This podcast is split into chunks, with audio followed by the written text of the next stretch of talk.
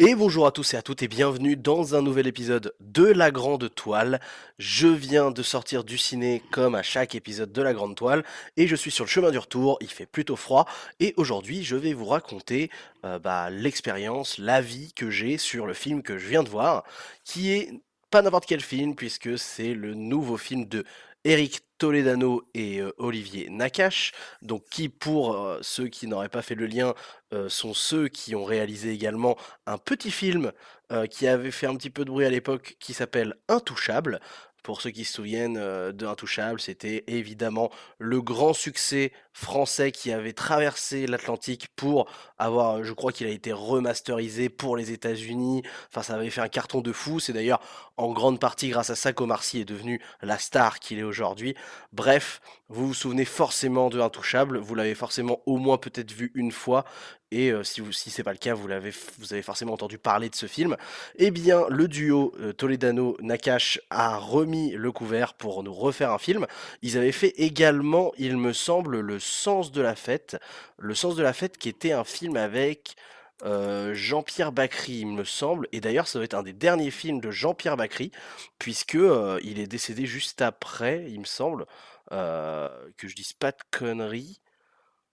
Mais oui, oui, c'est ça. Il, il, a dû décéder en 2018, Bakri, je crois. Euh, un truc dans le genre, je sais plus. Et mais non, pas du tout. Non, non, plus tard que ça. Non, plus tard que ça. Peut-être 2020, un truc comme ça. Bref, euh, je suis en train de regarder en même temps sur mon phone. Ah, 2021, 2021. Il est, il est décédé en 2021 et, et en 2017, c'est ça, 2017, il y avait le sens de la fête de Toledano et Nakash aussi qui était sorti, qui était du coup pour le sens de la fête un film que j'avais beaucoup aimé, mais j'avoue avoir mis en grande partie euh, la responsabilité de ce kiff à la prestation de Jean-Pierre Bacry parce que je suis un grand fan de Jean-Pierre Bacry et de ce personnage souvent très grognon et très euh, très euh, très incisif que Jean-Pierre Bacry a souvent eu dans le cinéma français. si vous connaissez pas Jean-Pierre Bacry et son œuvre, je vous conseille de voir plein de trucs qu'il a fait de manière générale. Il a fait plein de trucs géniaux. Moi, j'ai un petit kiff pour Cuisine et Dépendance, qui est un film qui est adapté d'une d'une pièce de théâtre. C'est un film en huis clos où Jean-Pierre Bacry est insupportablement génial. Bref, on est un peu en train déjà de se perdre. Aujourd'hui, le film de Toledano et Nakash qui est sorti en 2023, en octobre 2023, j'ai plus exactement la date de la sortie, mais on s'en fout. Il est sorti il n'y a pas très longtemps.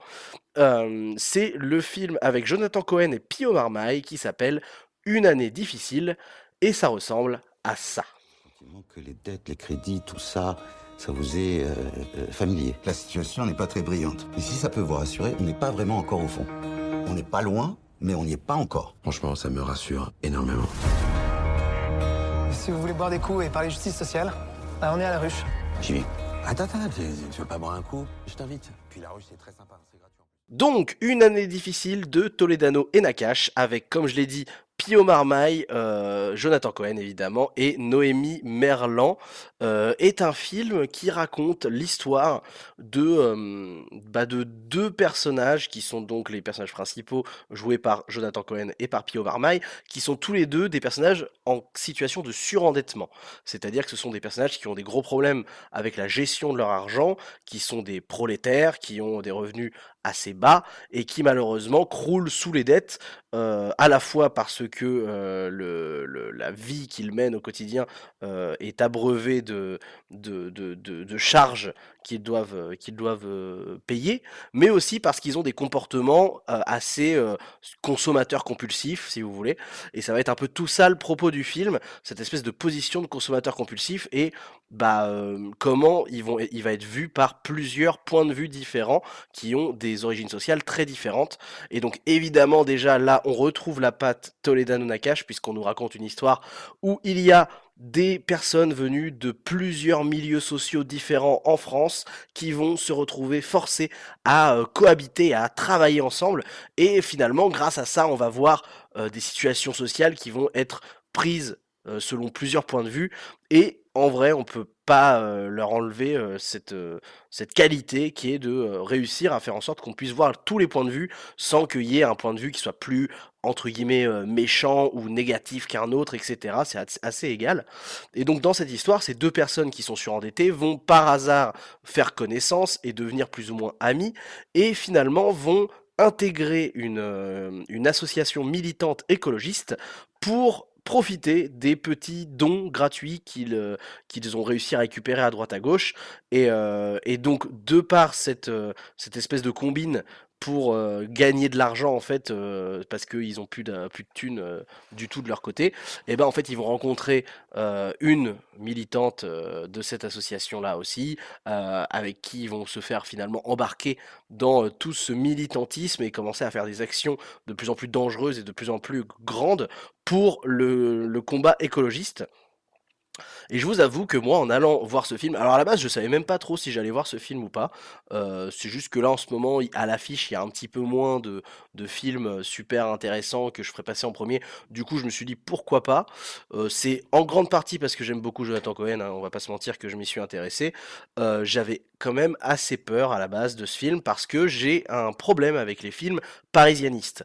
J'ai un assez gros problème avec le cinéma français qui a tendance à être trop parisien à mon goût. Et, et je trouve que ça commence à se sentir depuis quand même quelques années que le cinéma français et le cinéma parisien, c'est pas tout à fait le même pays, quoi. On sent qu'il y a un peu une déconnexion entre euh, le, le, le, le, bah, contexte plus, pu- purement euh, parisiano-parisien et euh, le contexte français. Et du coup, je trouve que on a de plus en plus de mal, surtout que moi je suis du coup de province et j'ai jamais vraiment vécu à Paris, j'ai de plus en plus de mal moi à voir vraiment ces films parisiano parisiano-centrés et, euh, et à m'identifier en fait au personnage et tout, ce qui fait que ça me saoule un peu. Et j'avais vraiment peur que d'avoir ce sentiment-là avec ce film.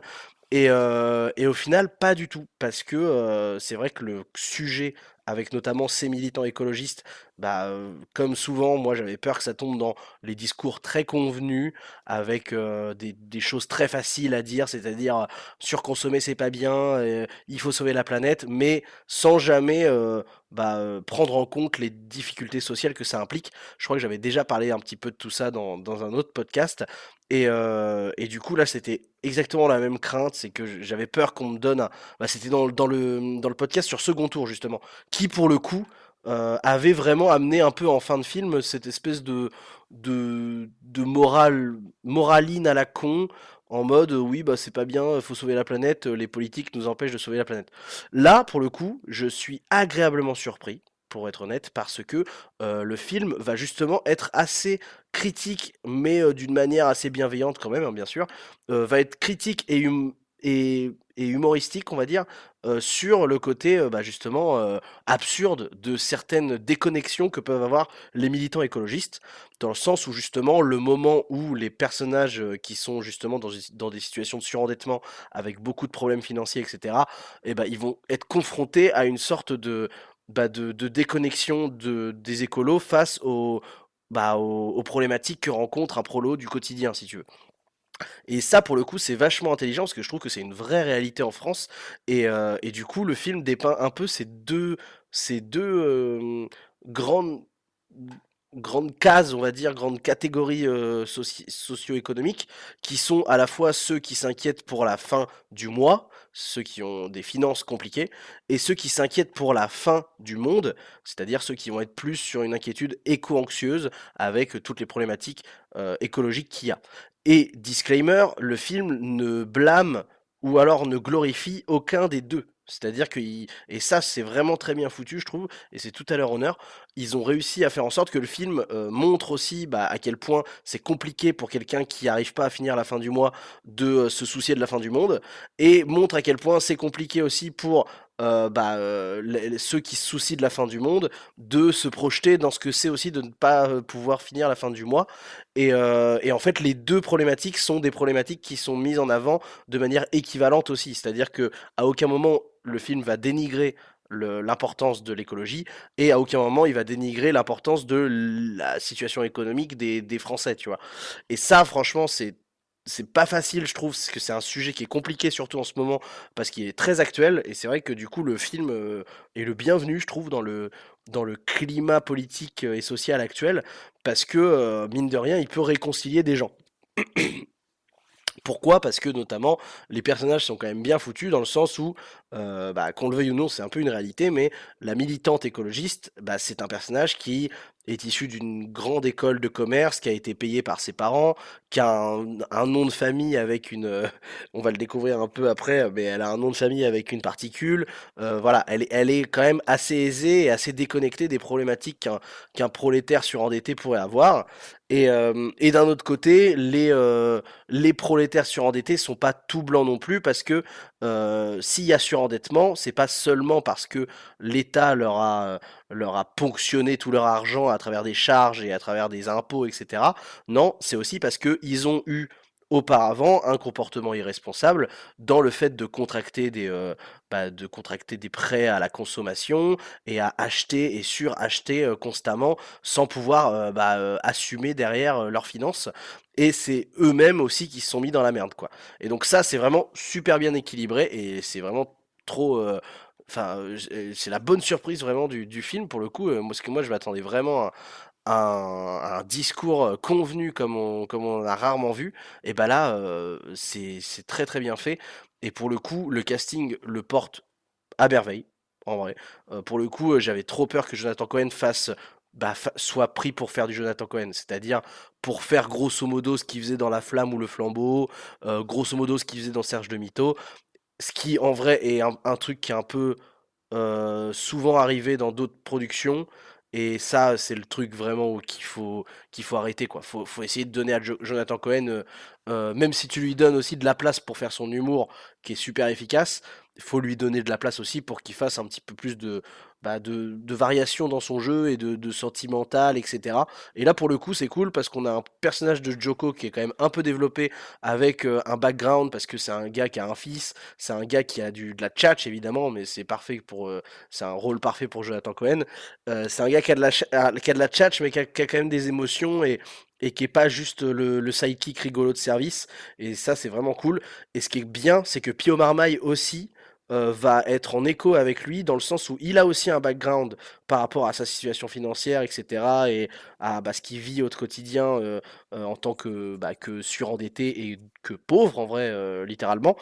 Et pourtant, il va avoir quand même des différences de parcours qui sont notables et il est également très drôle. Pio Marmaille, et il a vraiment aussi ce, timing comique que Jonathan Cohen, évidemment, je vous apprends rien en vous disant qu'il a un très bon timing comique, et en plus de ça, je trouve que le, les dialogues qui, leur sont écrits à Pio et à Jonathan Cohen euh, sont vraiment bien et mettent bien en valeur leur, euh, leur capacité comique, et pour le coup, je trouve que Pio Marmaille est vraiment très drôle aussi, et a un très bon... Euh, voilà, très bon, très bon sens du comique, et, euh, et, du coup, ni l'un ni l'autre ne fait office de sidekick rigolo. Les deux ont vraiment leur, euh, leur équilibre.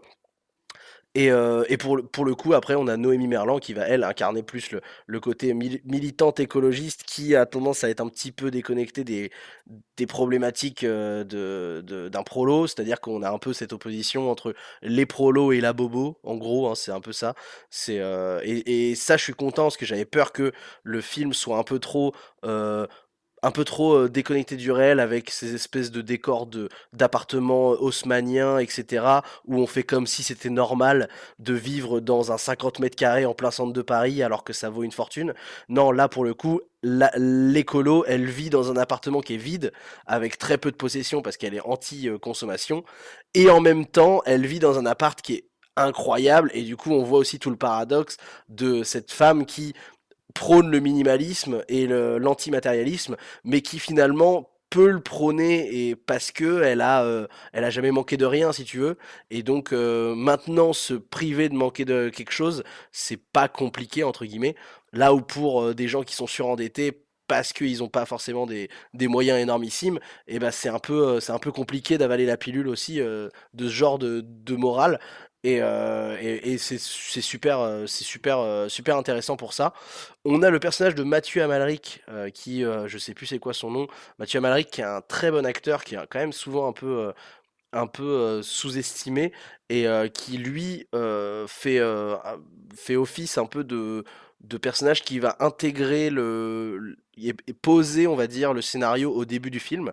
C'est celui qui va être un peu chargé de l'association qui s'occupe de d'aider les personnes en, situation de surendettement. et notamment qui va les aider à apprendre à gérer leurs finances entre guillemets, tu vois. Et ça, c'est vraiment pas mal parce que Mathieu Amalric, il va faire cette introduction au début du film qui nous permet de comprendre tout le contexte de vie de Pio Marmaille et de Jonathan Cohen et aussi de faire le rassemblement de ces deux personnages. Donc c'est très naturellement fait. Et en même temps, Mathieu Amalric, on va pas le perdre au fur et à mesure du film, et ça c'est cool, parce qu'ils auraient très bien pu créer le film en disant, bon bah vas-y, euh, euh, il va servir juste à faire l'introduction et après on l'abandonne. Et ben non, on va le retrouver au fur et à mesure du film aussi, et il y aura même des petites scènes euh, des scénettes qui coupent un peu le film de temps en temps, où on voit que Mathieu Amalric, qui est engagé dans une, une, association pour lutter contre le surendettement, et qui en fait lui aussi, quand il est chez lui tout seul, va avoir tendance à craquer et à avoir envie de euh, jouer euh, au casino et d'avoir un comportement dangereux avec l'argent. Et, euh, donc en fait, on, va avoir un petit suivi aussi de cette personnalité-là, qui est un peu une personnalité qui va mettre de la nuance aussi, dans le sens où il, montre que même quand tu tu t'en es sorti et que tu aides d'autres gens à ne pas se surendetter, euh, bah, en fait, toi aussi, tu es tout comme un alcoolique, un ex-alcoolique ou un, ou un ex-fumeur de clope ou, ou, autre substance même. en fait, tu es toujours au bord de, de, du, de, du, à deux doigts de replonger en fait. Tu es, juste à côté du, du fait de replonger. Donc là-dessus, j'ai beaucoup aimé le personnage de Mathieu Amalric. Et, et voilà, en vrai, c'est, je pense que c'est, et, et, oui, et je pense que ça, ça soulève un peu aussi un, discours de qui est cool, de dire, faut quand même un petit peu éduquer financièrement les gens, surtout à une période où on est, bah, saturé de messages commerciaux, de pubs, de, bah, de, marketing, etc. et de tentatives de nous faire dépenser notre argent un peu à droite à gauche. et surtout en plus avec un contexte économique qui est de plus en plus complexe, avec de plus en plus d'acteurs, avec les banques, avec les, les fonds d'investissement, les, les, choses comme ça. c'est vrai que le, le, sujet de l'éducation financière est quand même intéressant à aborder dans ce film-là aussi. Donc grosso modo, c'est un peu ça, les, deux, euh, les, deux, euh, les deux sujets qui, qui, entrent en compte. C'est vraiment l'éducation financière, le, suivi de, de, comment on gère euh, ses finances, et en même temps, bah, à côté de ça, la surconsommation qui est directement liée à la, aux dépenses financières pour le coup, puisque c'est, ça fait partie du système de croissance dans lequel on, vit actuellement, qui nécessite que les gens dépensent de l'argent. Sauf que le fait que les gens dépensent de l'argent, ça fait créer plus de matière, euh, plus, de, plus de produits, et donc ça pollue plus. Et en même temps, le fait que euh, les gens se, doivent être forcés par le système, entre guillemets, par, le, par les, les, grandes marques, etc., à consommer toujours plus, et ben ça les mène à du surendettement, etc. Donc c'est cool parce que le film nous montre un peu les deux bouts de, de, de la de la, de la chaîne de production, entre guillemets. C'est-à-dire qu'on a vraiment le consommateur et celui qui, qui produit et celui qui comprend aussi qu'il faut arrêter la consommation, mais en même temps qu'à lui le luxe de, de, dire oui ou non, là où les autres ne l'ont pas et donc psychologiquement vont peut-être être un peu jaloux ou, des choses comme ça. Donc là-dessus c'est très cool. Il y a évidemment, je pense que vous l'avez un petit peu vu venir, un espèce de faux triangle amoureux qui, qui se joue entre Pio Marmaille, Jonathan Cohen et Noémie Merlan, qui va être un petit peu aussi un, un sujet du film qui, euh, qui met un petit peu de suspense. Et tout le film s'étale avec plusieurs, euh, plusieurs opérations euh, de coups de poing de, de, de l'association militante qui sont vraiment très bien faites avec des idées de des idées de, de scénar que je trouve trop marrantes qui donnent envie de se dire ah putain mais comment ils vont s'en sortir en fait? Comment ils, ont, ils vont s'en sortir après? Qu'est-ce que ça va être quoi la suite?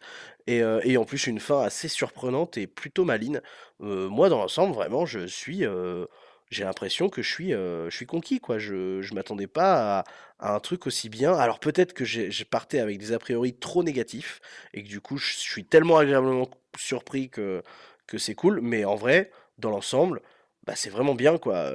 Jonathan Cohen nous fait sincèrement rire, Pio Marmaille aussi. les musiques sont cool. L'espèce de thème au piano qui a dû être, je pense, créé exprès pour le film.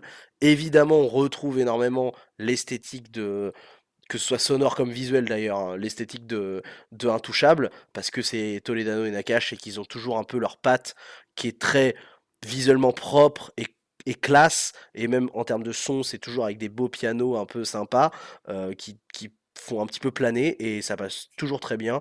C'est pas novateur en termes de mise en scène et en termes d'ambiance. C'est du Toledano Nakash pur et dur. Euh, vous allez retrouver tous les codes que vous avez vus dans, euh, dans leurs films précédents et en particulier dans Intouchable. On a par exemple beaucoup de bokeh. Donc les bokeh, c'est quand euh, avec euh, la focale de l'objectif, on va avoir un flou et ce flou va laisser traverser des, des zones de lumière qui vont créer des ronds de lumière, etc. Il y a énormément aussi de flou qui contourne les, les personnages lors des dialogues, etc. Avec justement toujours cet effet de, de, de focale, de focale courte. Donc voilà, après la réal en soi est pas super inventive, il y a quelques plans qui mettent bien en valeur la ville de Paris, mais ça reste assez, ça reste assez, assez fait pour servir le scénario plus qu'autre chose. Et, euh, et pour le coup, c'est vraiment le scénario qui est vraiment intelligent et dans un contexte socio-économique comme celui de la France, il est, euh, euh, intéressant de, le soulever. Et puis pas manichéen pour un sou, donc en vrai, c'est très intelligent de leur part. Voilà, dans l'ensemble, bah, c'est vachement bien, en fait. C'est vachement bien. Ouais, dans l'ensemble, c'est vachement bien. Et ça m'a presque donné envie de remater le sens de la fête, parce que je me souviens que j'avais bien aimé le sens de la fête, et que j'avais euh, j'avais adoré Bakri, mais ça, c'est, je vous l'ai déjà dit au début, de toute façon. Ah oui, et puis les musiques aussi sont vachement bien choisies, parce que je parlais du piano qui a dû être créé, j'imagine, pour le thème du film, mais il y a d'autres musiques qui, elles, sont du coup des choix de musique. Il y a par exemple, euh, il y a euh, Little Wings de, de Hendrix, euh, il y a euh, La valse à mille temps, je, crois qu'elle s'appelle comme ça, La valse à mille temps de, de Brel. Il y a, il y a quoi? Il y a The End des Doors. Enfin voilà, il y a, il y a vraiment un truc, il y a, il y a vraiment un bon choix de musique et tout. Et, et ouais, c'est un film qui dure deux heures qui se, s'apprécie vraiment bien. Et en plus, pour le coup, que tu sois parisien ou pas, que tu sois de grande ville ou de petite ville, etc., il y a à peu près tout le monde peut se retrouver aussi dans les situations de certains des protagonistes, ce qui fait que c'est quand même un film qui parle entre guillemets aux Français. Donc donc c'est ça et, et évidemment moi je suis un peu étonné par contre que le le film fasse pas plus de bruit que ça dernièrement parce que par exemple je trouve que en soi, le propos d'Intouchable était à peu près le même, c'est-à-dire on fait se rencontrer deux personnes euh, qui, qui représentent une réalité de la France et, qui sont pourtant assez antagonistes, et on les fait se rencontrer le temps d'un film pour euh, justement voir un petit peu les deux points de vue qui se mélangent. Et, euh, et pour le coup, ce film-là, euh, donc euh, Une année difficile, est vraiment dans la même projection, avec des thèmes qui sont encore plus sensibles aujourd'hui, je trouve, auprès de l'opinion publique. Et pourtant, le film n'a pas été spécialement accueilli comme euh, Intouchable a été accueilli. Donc, je suis assez étonné parce que limite, moi, je pense qu'avec le recul, je le préférerais presque à Intouchable en vrai. Donc, donc à voir. Mais parce que moi, j'aime bien Intouchable, mais je trouve pas que ce soit un film qui méritait autant de hype comme comme ça a eu lieu. Et, pour, pour le coup, une année difficile me paraît au moins au- aussi bien et aussi intelligent voire même peut-être un peu plus, à voir comment ça va évoluer dans ma tête plus tard. Là, pour l'instant, c'est ma réaction à, très chaud, puisque je sors du ciné à l'instant, et c'est le principe de ce podcast.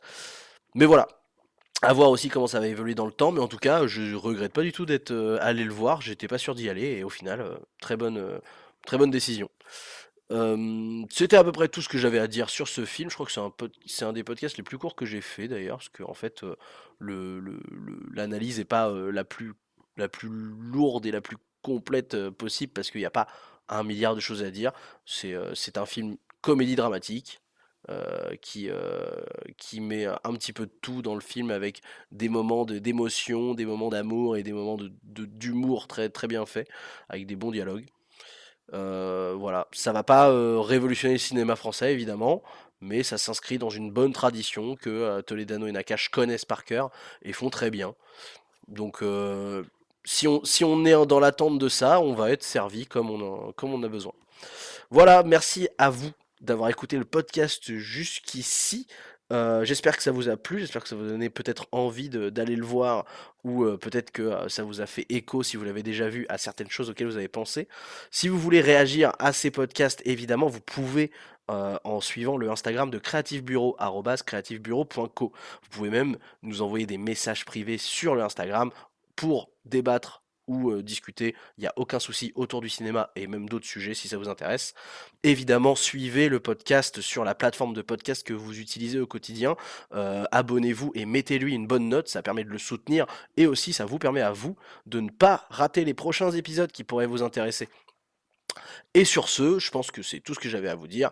Je vous remercie d'avoir écouté ce podcast jusqu'ici encore une fois. À la prochaine. Ciao ciao. Vite, mais c'est gratuit? Ouais, c'est exactement ça. Certains prévoient 45 degrés en 2050. Je suis désolé, hein, c'est un traquenard. Peut-être que vous êtes simplement venu boire une bière gratuite. Nous, on est vraiment venus pour parler justice sociale avec mon copain là.